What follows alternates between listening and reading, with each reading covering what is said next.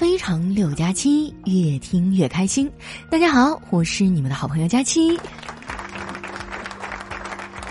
马上就要五二零了，最近很多网友问我那天跟谁过，这还用说吗？当然是跟我们家狗一块过呀。再说了，就算我没对象，但是别人有啊。我看视频磕 CP 一样开心。不得不说呀，是网络拯救了我，让我也能感受到爱情的甜。说到这个呀，我觉得网络真是个好东西，它能让人足不出户啊，就感受到更远大的世界。但是网络没想到的是，这些人啊，还真就不出门了。可能我真的是老了吧，根本就不想社交。最近呢，公司新来了几个大学生，一个个的既年轻又有活力。前两天呢，我在茶水间啊碰到一小姑娘，跟她简单聊了两句。我问她，上班习不习惯呀？他说，还行，不过跟学校不一样，我还得适应适应。我说，那你上班之后觉得大学教会你最有用的东西是什么呀？他笑了笑说。大概是怎么在单人作业里熬夜赶进度，还有怎么在小组作业里不被气死吧。这话说的啊，一点没错。这两项呢，也是社畜的必备技能。社畜这个词儿啊，是最近两年才火起来的，很多人都说自己是社畜。前几天五一假期啊，我们单位很多人都回了老家，提前好几天抢票啊，都抢不着。丸子就跟我抱怨。佳琪姐，火车票太难买了，还慢。我要是有钱，能坐得起飞机就好了。那玩意儿多快呀！我说飞机也慢，你要是会瞬间移动就好了。他回了一句：“你可拉倒吧！我要是会瞬间移动，我还能在这儿上班。”当时我就好奇了，我说：“那你准备干啥呀？”这货想了想说：“我要是有这技能，那就去送快递，肯定老挣钱了。”丸子这脑回路还真的是太绝了，不过呢，丸子也有克星，那个人就是小黑，他们俩斗嘴哈，丸子基本上就没赢过。昨天午休的时候啊，小黑突然凑过来说：“丸子，你叫我一声爸爸，我告诉你一个惊天的大秘密。”丸子惊讶的说：“让我叫你爸爸？疯了吧你？”那就看你想不想知道秘密了。丸子沉默了一会儿啊，然后犹犹豫豫的叫了一声。好吧，爸爸。秘密呢？是什么呀？小黑说：“啊，这个秘密就是你不是我亲生的。”你们说说哈，小黑多损啊！感觉山上的笋都被他给夺完了，我都忍不住啊，要为丸子打抱不平，上去狠狠的捶了小黑两下。小黑呢，一边嗷嗷的叫唤，一边说：“你们平时都说男人不坏，女人不爱，为什么到我这儿就要挨揍啊？”我说小黑呀，就你还想当坏人？就算你真的想当坏人，就凭你这个智商啊，你又能坏到哪儿去呢？小黑被我气的哈，咬牙切齿说：“佳琪，你过分了啊！”我一看他脸色不对啊，赶紧道歉：“黑哥啊，我开玩笑呢，你别往心里去啊。我哪里有说错做错的地方呢？你一定要告诉我，不然下一次我都不知道该怎么气你。”就这样啊，丸子在我的帮助下第一次完胜小黑，丸子啊觉得特别高兴，非要请我吃饭。我们呢就去了一家东北菜馆，等菜的时候特别无聊啊，丸子啊就在那玩筷子，我觉得很有意思，就问他：“你都多大了还咬筷子玩？”丸子说：“佳琪姐，你不觉得筷子是最优秀的工具吗？它可以解决除了喝汤之外所有的需求。”说完呢，他顿了顿，接着说：“嗯，也不是。如果筷子设计成空心儿的，那喝汤也没有问题了。”说到筷子啊，我想问一下大家，你们知道最近有个很热的词儿哈，叫“筷子友情”吗？我前两天啊刚搞明白，这个词儿的意思呢是形容两个人啊出双入对，形影不离，但是这两个人呢又都很直。吃完饭呀，我们俩坐公交车回单位，在路上呢，路过一个水果摊儿，我就停下来想买点新鲜的荔枝吃。排我前面的是个小姐姐，就听见她问老板娘：“老板娘，你这有什么水果能醒酒吗？我老公喝高了，到现在还在说胡话呢。”老板娘啊，眼皮都没抬，说：“买点榴莲和橘子吧，那小姐姐一脸懵逼的问：“那这两个怎么吃啊？”老板娘说：“这个简单呀，你就让他跪在榴莲上吃橘子。”这个老板娘不一般哈，但是她这套办法呢也不太好。男人嘛，你得夸才行。我爸就特别喜欢我夸他。小的时候呢，我爸骑着自行车啊带我去奶奶家，我就站在后座上，特别威风那种，就像个将军一样啊，指点着我爸各种超车。我爸呢也特别配合，十分的卖力气。后来有点过分的投入了哈，以至于我早就摔下去了，他还沉浸在超车的快乐里。直到后面一个叔叔啊骑车追上他说：“大兄弟，你闺女掉了。”不过不管怎么说呀，我爸对我还是挺好的。当初考大学报志愿的时候，我爸还给了我一些意见。这老头呢也不知道是从哪听的，非要让我学计算机，说毕业了当程序员儿。还好我当初没听他的，要不然现在我得更秃。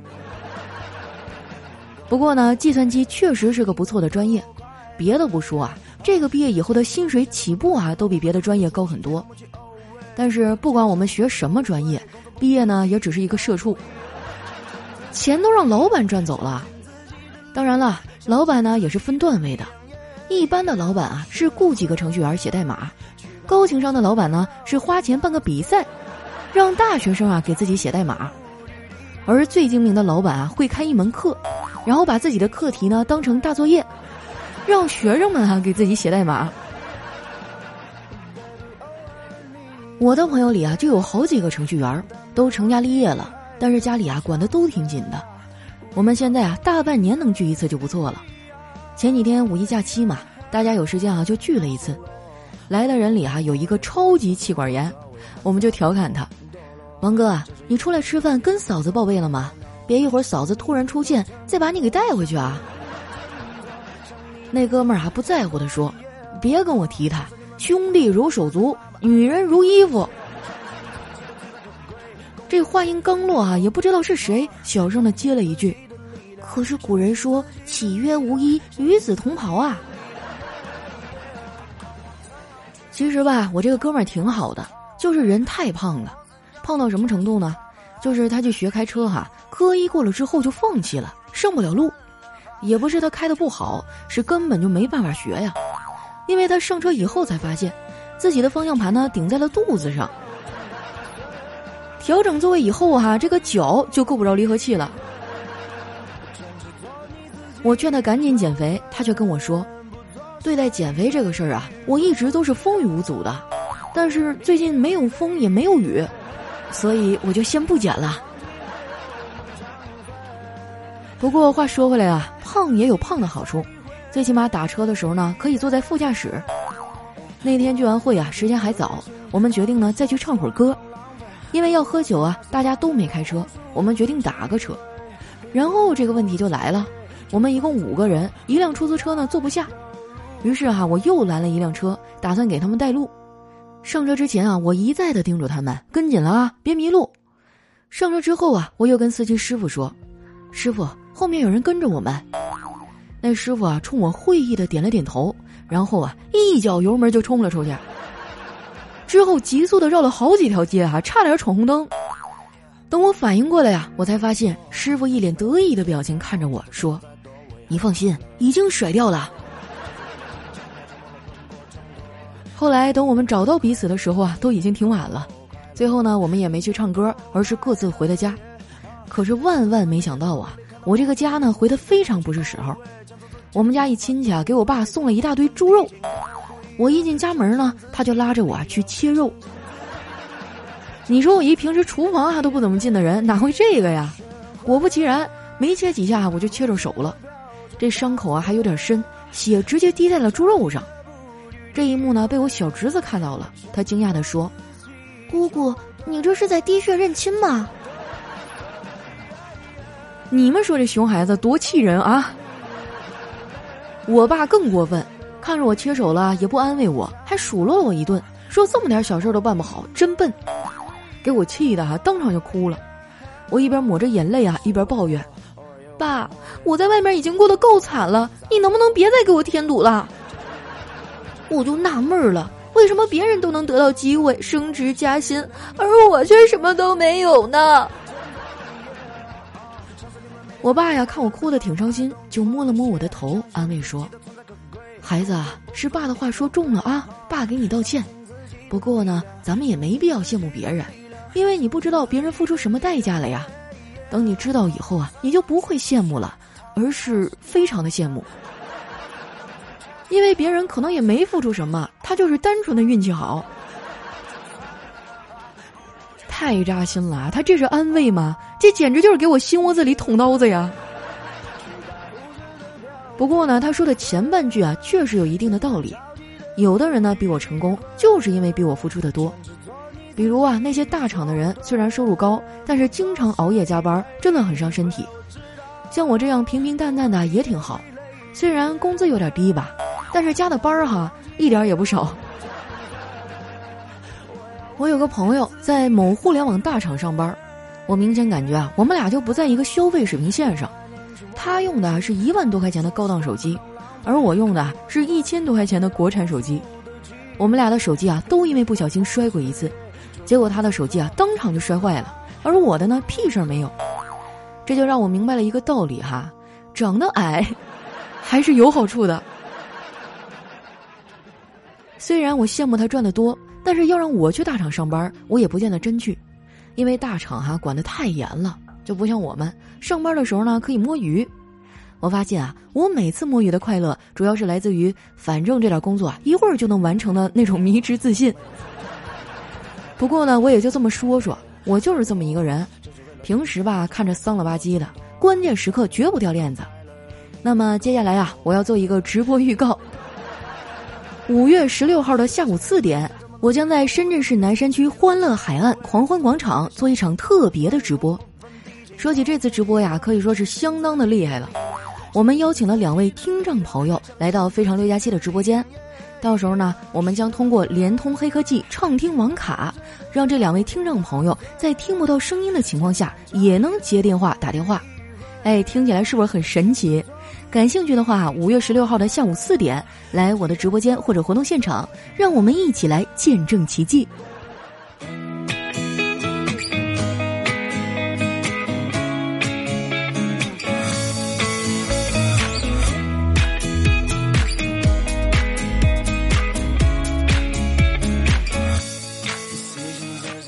欢迎回来，这里是喜马拉雅出品的《非常六加七》。哎呀，得有大半年时间哈，没有做过线下活动了。我这一想到啊，现场可能还会碰到我的听众，心里就有点紧张。毕竟我现在 P 图 P 的太狠了。我听说深圳非常的热哈，但是我还是决定穿一身黑啊！不要问我为什么，问就是黑色显瘦。好了，接下来时间哈，分享一下我们上期的留言。喜欢我的朋友呢，记得关注我的新浪微博和公众微信，搜索“主播佳期”，是“佳期如梦”的佳期。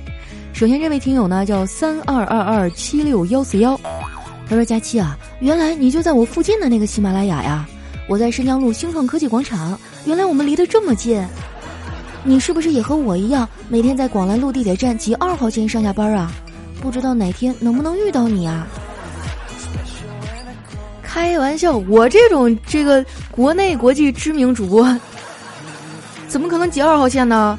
我都是骑共享单车。哎，我跟你说啊，我们单位那个位置就特别讨厌，下了地铁呢还得有大概将近两公里的距离。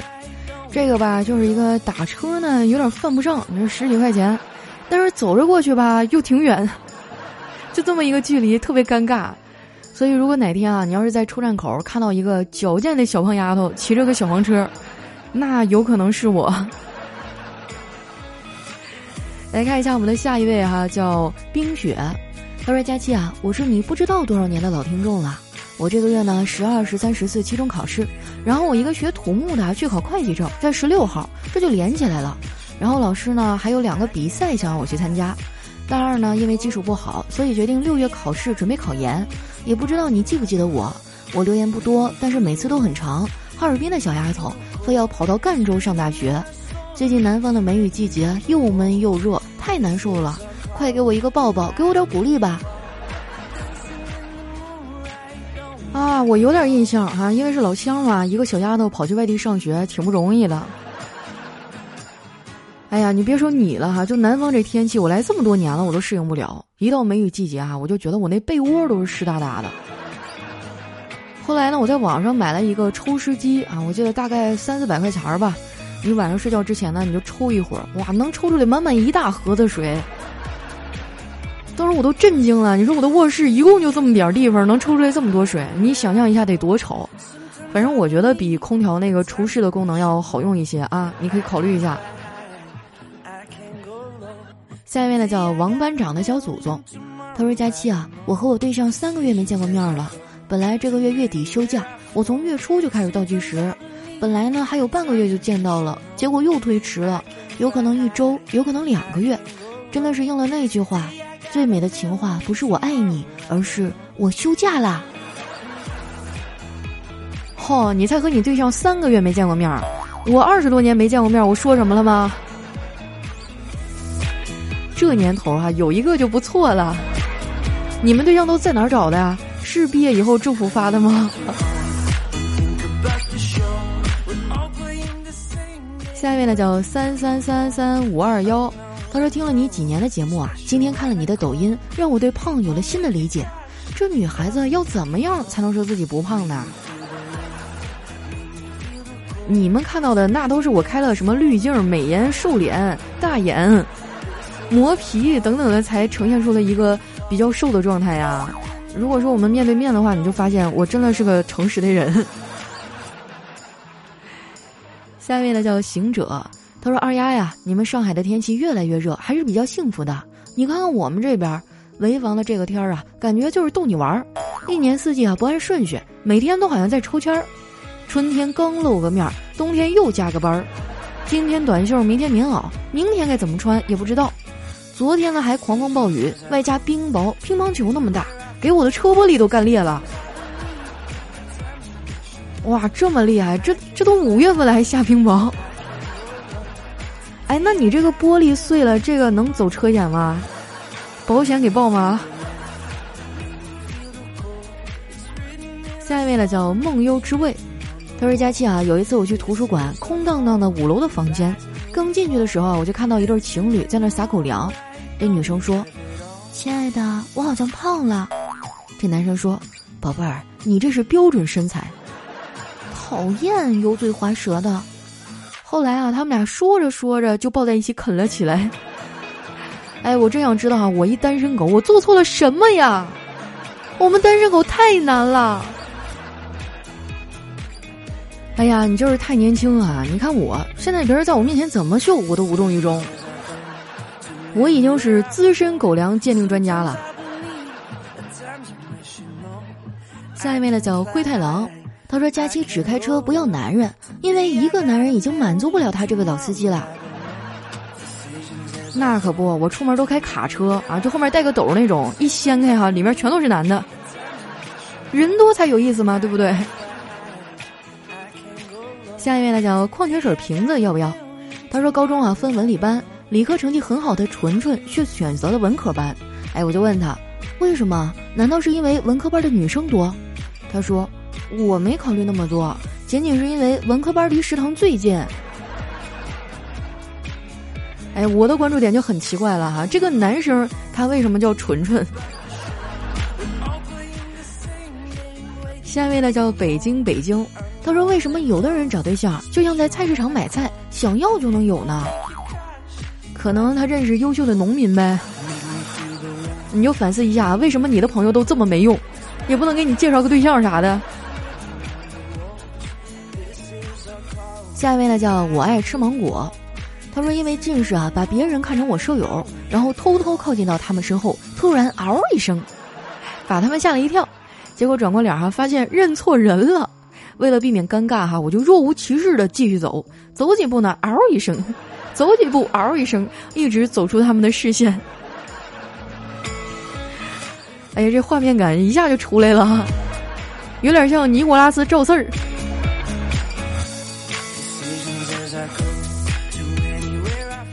下一位呢叫木子磊磊，他说有一天啊，佳琪问小黑：“假如有人给了你二十亿，你会干什么呀？”哎，小黑说：“我操，那我一定要吃五金翔，证明一下这不是做梦，要不然这钱我拿着心里不踏实啊。”哦，真的，我一直都怀疑哈，小黑上辈子应该是条哈士奇吧，太虎了他。下一位呢叫巫妖王，他说：“为什么很多男人在结婚以后有了孩子就会长胖呢？”嗯，可能是因为老吃剩饭吧。就我们家有两个熊孩子嘛，所以我特别深有体会。有的时候你给他做了挺多好吃的，他吃不完呢，扔了的又可惜，哎，那怎么办呢？对吧？就男人就得全吃光嘛。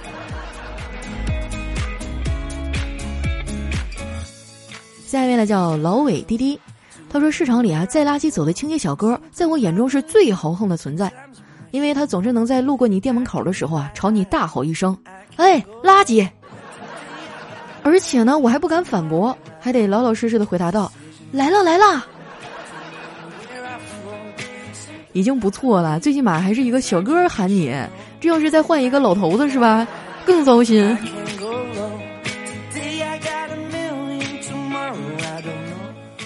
下一位呢叫人间值得，他说家里哈买了一只小乌龟，老婆说这小乌龟壳挺硬啊，我说硬啥呀？铁锤一敲就碎，那铁锤敲啥不都得碎呀？那不一定啊，敲钉子就不能碎。我老婆就揪着我的耳朵，你到底会不会聊天你？对呀，你这不抬杠吗？你是 E T C 啊，一天就知道抬杠。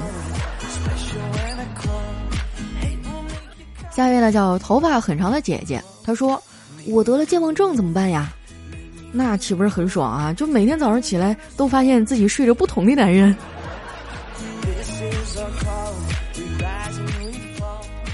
下一位呢叫超级豹妈，她说：“你们都给我听好了，最后一次警告听假期的人都给我小心点儿！我不管你什么身份、什么背景，新人还是老人，混的有多牛逼，这些我都不晓得，我也不在意。我唯一在意的就是哈。”你们要记住我以下的每一句话，认真看点清楚啊！最近天气变热了，大家一定要多注意避暑啊，千万别中暑了。你这一天啊，咋这么欠儿登呢？这前面挑事儿哈，我还以为你要打群架呢。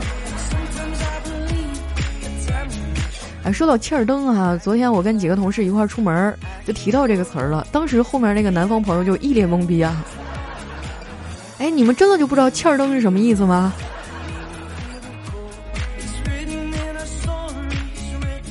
下一位呢，叫消防员小乙，他说有一节中文课上啊，大家都十分认真的听讲，突然中文老师沉默了一会儿，说：“什么味道这么香啊？”然后呢，老师走到一个同学的身边，哦，原来有人睡着了，睡得可真香啊。那你们老师挺幽默呀！这要是我们老师，当场那个粉笔啊、黑板擦就得甩你脑袋上。我就发现啊，每个老师好像飞镖都扔的特别准，那么老远的距离哈，嘣一下就敲你脑袋上了。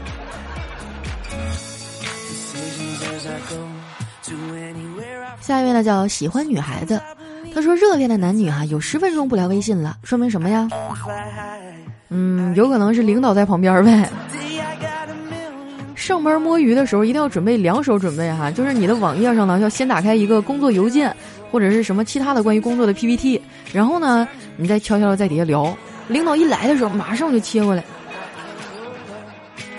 哎呀，希望这期节目我们领导听不到哈。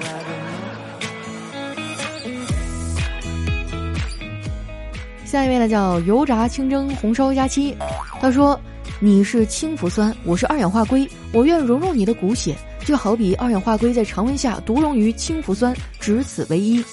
这女的说：“谁说的？二氧化硅还能溶于氢氧化钠和氢氧化钾溶液，所以谁是氢氧化钠和氢氧化钾呢？”我的天哪！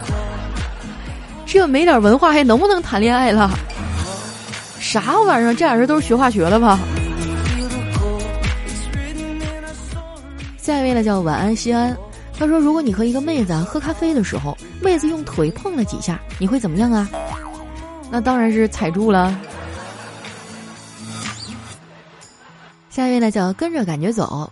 他说有一个犹太商人到农村呢去买鸭，第一次去啊花五十块钱买了一只鸭，第二次呢花一百块钱买了一只鸭，第三次呢花二百块钱买了一只鸭。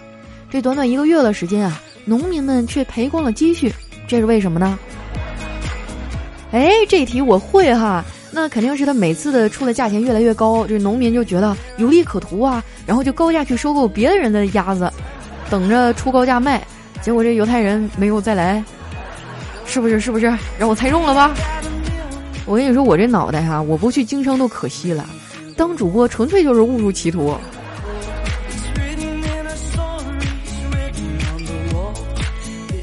下一位呢，叫爸爸的爱，他说：“什么叫成熟啊？”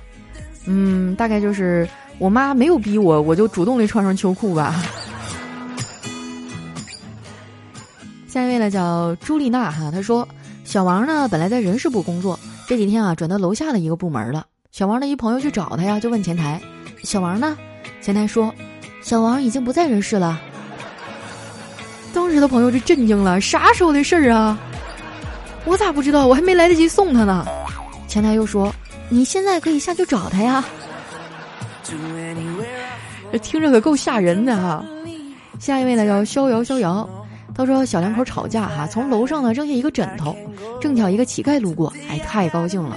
过了片刻呢，又一个被子飞下来了，这乞丐狂喜啊，于是擦着眼泪啊，对楼上喊：“兄弟，行行好，把那女的也扔下来吧。”下一位呢叫佳期的小姐姐。他说：“佳琪啊，你一定要看，怎么样才能瘦到六十六斤呢？就是去健身房锻炼一个小时，再去旁边的烧烤店吃半个小时，那效果美滋滋儿。”哎呀妈呀！我现在我觉得哈喇子就要下来了。夏天真的太适合烧烤了。你想啊，晚上几个好朋友聚到一块儿，整点烧烤是吧？整点冰镇啤酒，美滋滋儿啊！下一位呢叫萌萌，我爱你。他说一个室友哈长得特别丑，今天啊他摘下眼镜问我，你说我是把眼镜戴着好看还是摘了好看呀？我说你还是戴着吧，能遮点是点啊。下一位呢叫想放假想疯了，他说发朋友圈说好无聊啊，还有比我更无聊的吗？底下一个朋友给他回复说，我感冒了，在医院打点滴，这一瓶一共一千二百九十八滴。来看一下我们的最后一位啊，叫伏特加加柠檬。她说：“闺蜜问我，你有没有觉得你跟苍老师很像？有三分之二吧？”我说：“哪儿啊？哪里像啊？嗯，就是苍老啊。”这友谊的小船说翻就翻呐。好了，今天的留言就先分享到这儿了。喜欢我的朋友呢，记得关注我的新浪微博和公众微信，搜索“主播佳期”，是“佳期如梦”的佳期。那在五月十六号的下午四点，我将在深圳市南山区欢乐海岸狂欢广场做一场特别的直播。如果大家感兴趣的话呢，可以来我的直播间或者活动现场，让我们一起来见证奇迹。好啦，那今天节目就先到这儿了，我们下期再见。